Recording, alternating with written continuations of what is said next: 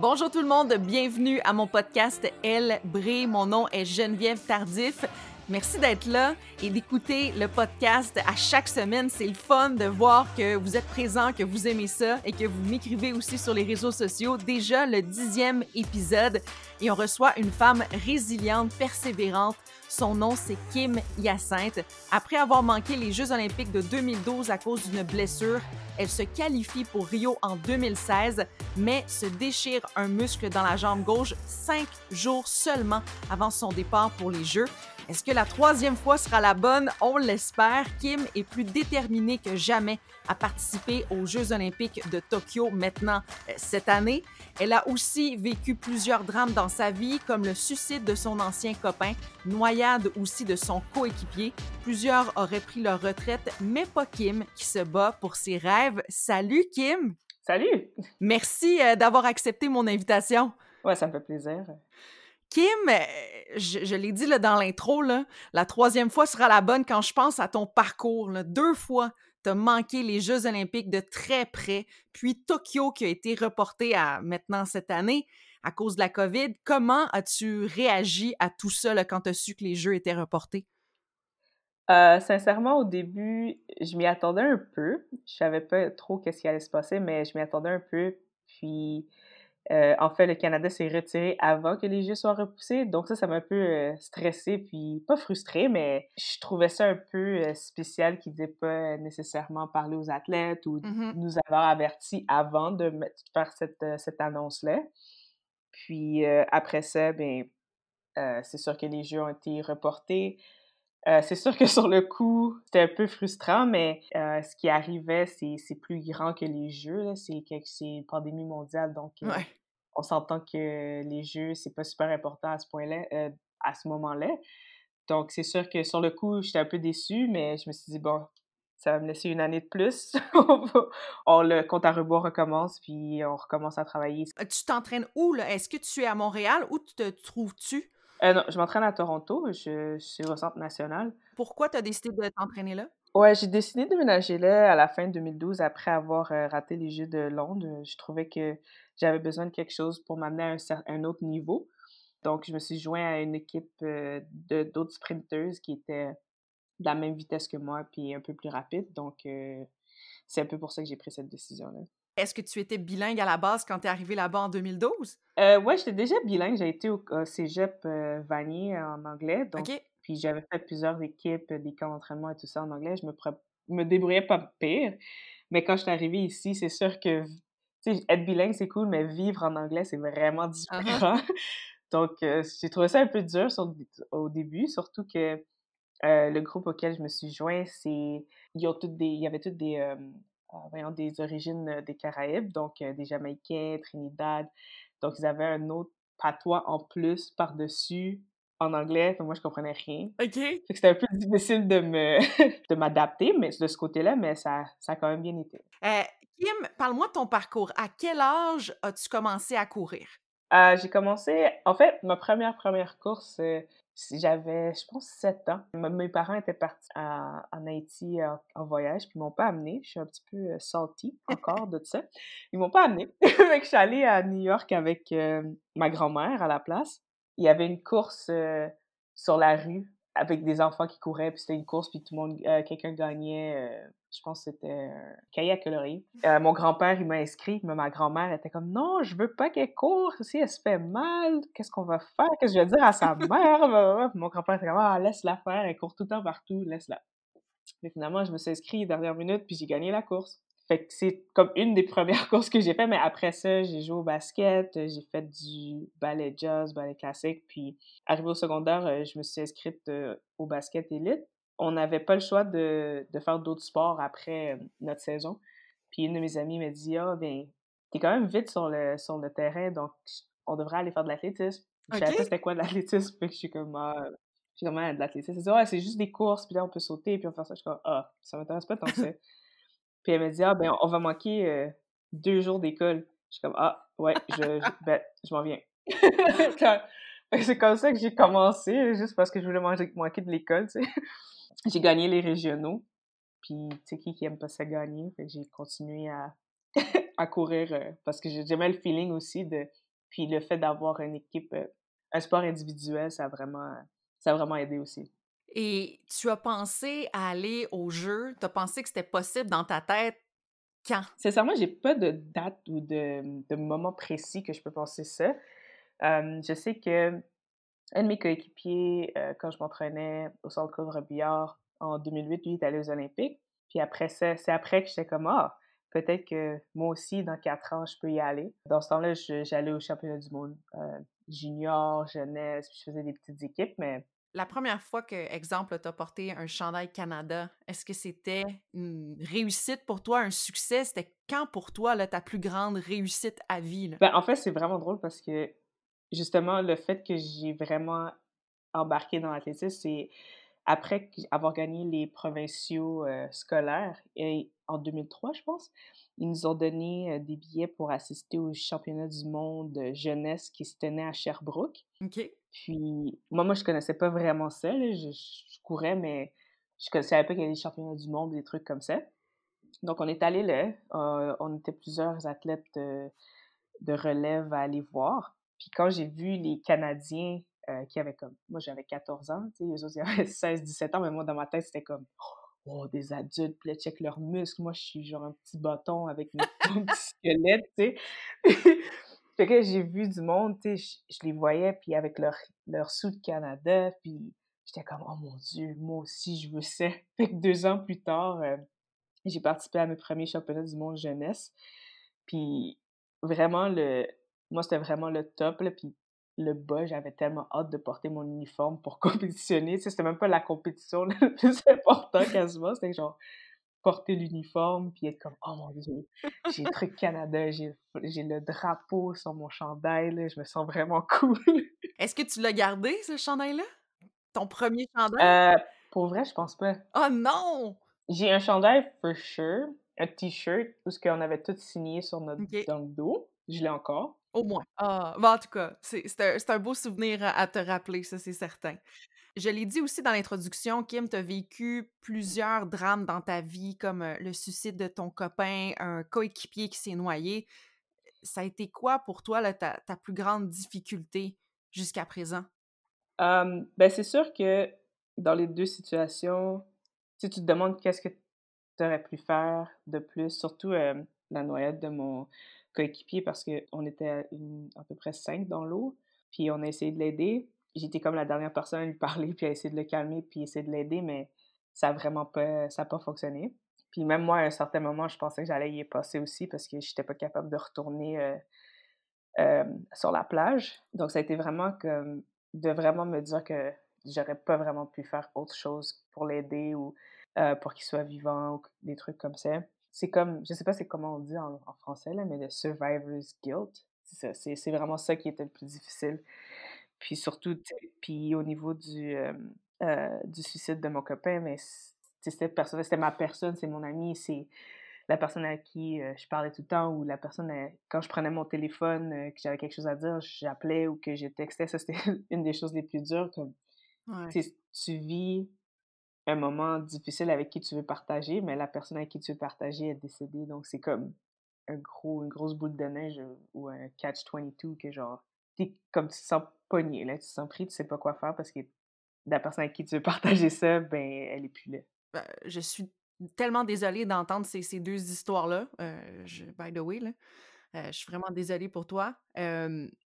Est-ce que tu étais près de lui à ce moment-là? Je crois que tu n'étais pas à côté? T'étais en Europe quelque chose comme ça? Quand j'ai été, euh, il m'a déposé à l'aéroport, il est rentré chez lui, puis euh, il, s'est enlevé la vie. Wow. Fait que moi, pendant ce temps-là, j'étais dans l'avion, euh, j'arrive à destination, j'ai pas de nouvelles. Ça a pris du temps avant qu'on me rejoigne. Et c'est qui qui t'a donné cette nouvelle-là? Qui qui t'a appelé pour te dire ça? c'est moi qui a, qui a texté son coloc dans le temps. OK. J'étais comme, j'ai pas de nouvelles. Puis il m'a dit, euh, tu peux-tu tu peux m'appeler? Puis c'est là que j'ai fait comme, OK, something is wrong. puis c'est lui qui me, qui me l'a dit. Wow. Quand, quand tu as su ces nouvelles-là, euh, ça a dû être difficile, évidemment. Comment t'as passé à travers? Qu'est-ce que tu as fait pour euh, aller mieux? Sincèrement, je sais même pas. J'imagine que mon cerveau je dois le remercier parce que je ne m'en rappelle pas vraiment. C'est sûr que ça a pris du temps, puis ce que je dis souvent, c'est pas que, ben, que je, m'en suis remis ou quoi que ce soit, c'est juste que tu apprends à vivre avec euh, à vivre avec ça. C'est trouver des manières de d'apprendre à vivre avec. Je sais pas, euh, mais c'est sûr que mes amis, euh, ma famille, puis tout ça, c'est sûr que ça a aidé. Mais puis j'ai j'ai passé beaucoup de temps seule aussi. Ça m'a appris justement à être confortable avec la solitude, puis d'apprendre d'être ma propre personne, tu comprends? Que d'être la personne qui me relève moi-même, euh, d'être la personne euh, qui m'aide à plus être triste, dans le fond. ouais. Puis là, ça va mieux aujourd'hui? Ça va mieux? Tu, peux, tu, te sens bien? Euh, oui, je me sens très bien. c'est sûr qu'il y a des jours où ça revient encore, là, que, c'est, que je suis plus triste, mais c'est plus, c'est plus pareil. Puis oui, je me sens bien. l'entraînement va bien. je fais mes affaires. c'est pas mal ça. Ah ouais, ah ouais. Mais en tout cas, mes condoléances encore, là. Je sais que c'est pas facile à parler, mais c'est quand même, ça fait partie de ta vie. c'est une des raisons pour laquelle tu es aussi forte, je crois. Je sais pas, c'est le silver lining, c'est... Ouais, donc ça t'est rendu plus forte. ta famille, on en a parlé, tu es très proche. Ils viennent d'Haïti. Es-tu déjà allée? non, je suis jamais allée en Haïti. mes parents sont nés là-bas, mais ils sont venus ici, ils étaient quand même jeunes mais non, je suis jamais allée. Par exemple, mon frère il est allé, par exemple, mais moi, je suis pas allée. Parlons du mouvement Black Lives Matter qui a explosé cet été. Tu as utilisé ta plateforme, tes réseaux sociaux pour célébrer toi en tant que femme noire. Pourquoi c'est important pour toi de d'écrire là-dessus? Mais ben, c'est sûr que moi, j'ai jamais été vraiment très vocale au niveau des trucs sociaux et tout ça, mais la couleur de ma peau, je peux pas m'en départir. Euh, puis les jeunes femmes euh, qui font de l'athlétisme comme moi ou qui pensent à faire des trucs comme moi, les autres non plus peuvent pas se départir de leur couleur de peau. Donc, j'ai trouvé ça vraiment important de, souligner que oui, on est noir et ça devrait pas faire une différence, mais on l'est, puis c'est, c'est ça qui est ça. Quand j'étais jeune, ça a toujours été un... Pas J'avais pas honte d'être noir, mais j'avais pas la fierté que qu'on voit maintenant. Tu comprends? Je voulais avoir les cheveux longs, lisses. C'est des trucs de société que, qui nous ont mmh été un peu imposés. Donc, j'ai trouvé ça important de, de, de parler là-dessus. Puis comment tu as vécu ça, ce mouvement-là? Ben c'est sûr que là, c'est un mouvement, mais ça a toujours été euh, quelque chose, ça a toujours été un mouvement, puis même avant ça, avant que ça explose, il y a eu d'autres mouvements comme ça aussi. Mmh c'est sûr que là, avec les réseaux sociaux, puis c'est tout le temps dans ta face, ça m'a vraiment, euh, ça m'a affecté. J'étais fatiguée, j'étais triste. Puis surtout de voir qu'il y avait certaines personnes proches de moi ou des trucs, des personnes que je connaissais qui avaient des drôles de, d'opinion là-dessus. Ça m'a un peu fâchée. non, je comprends, je comprends. C'est, 2020 euh, a été quand même assez euh, spécial là-dessus. il y a plusieurs personnes proches de nous, on le savait pas, mais ils ont pris des... des euh, mmh ils disaient des opinions loin de nous et parfois, on était plus ensemble, mais des fois, on était moins ensemble, tu sais. Exactement. en tout cas, je peux pas comprendre ce que tu as vécu mais je peux comprendre en tout cas qu'on avait des, des, opinions divisées sur euh, certains sujets. Ouais. C'est ça qui est bizarre parce que en même temps, moi je trouve pas que quelqu'un. Les droits humains, c'est pas, pas une opinion. C'est pas, euh, c'est pas à débattre. Mmh. C'est. It is what it is. C'est pas. Ma couleur de peau n'est pas à débattre. Euh, si je te dis quelque chose, si je te, je te, parle de mon vécu, puis je te parle de, de mes expériences, pourquoi ça devient un débat, pourquoi ça devient une opinion? Ça n'a même pas rapport. Non, non, non, c'est, euh, je, suis d'accord avec toi. Est-ce que tu as déjà vécu de la discrimination, du racisme au Québec? Ah, ben oui.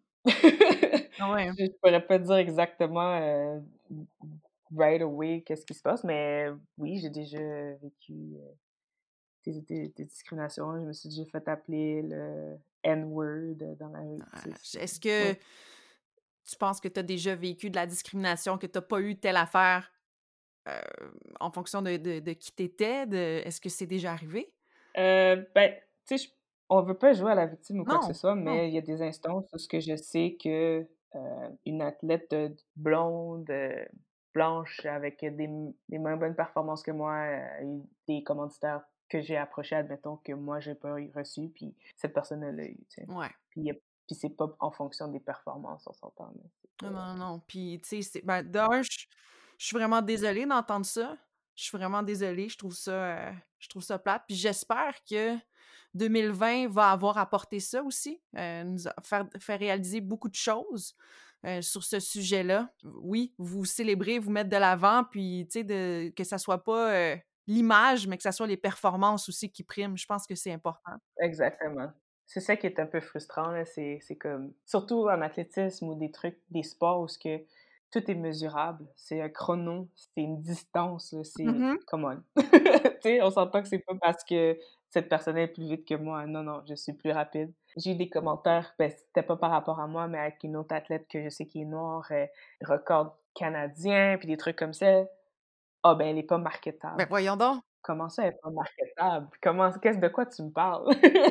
Es-tu vite? Tu sais, ça. Ah, ah, ah, Puis, justement, bon, on parle, tu sais, de d'athlètes. On a parlé un peu euh, de, ce qui s'est passé, euh, des, causes euh, comme le mouvement Black Lives Matter. Il y a plusieurs athlètes qui ont utilisé leur plateforme pour parler de ces injustices-là, qui mêlaient un peu à athlètes politiques, athlètes injustice. Toi, qu'est-ce que tu en penses de ça? Est-ce que c'est c'est accepté, c'est encouragé? Qu'est-ce que tu en penses?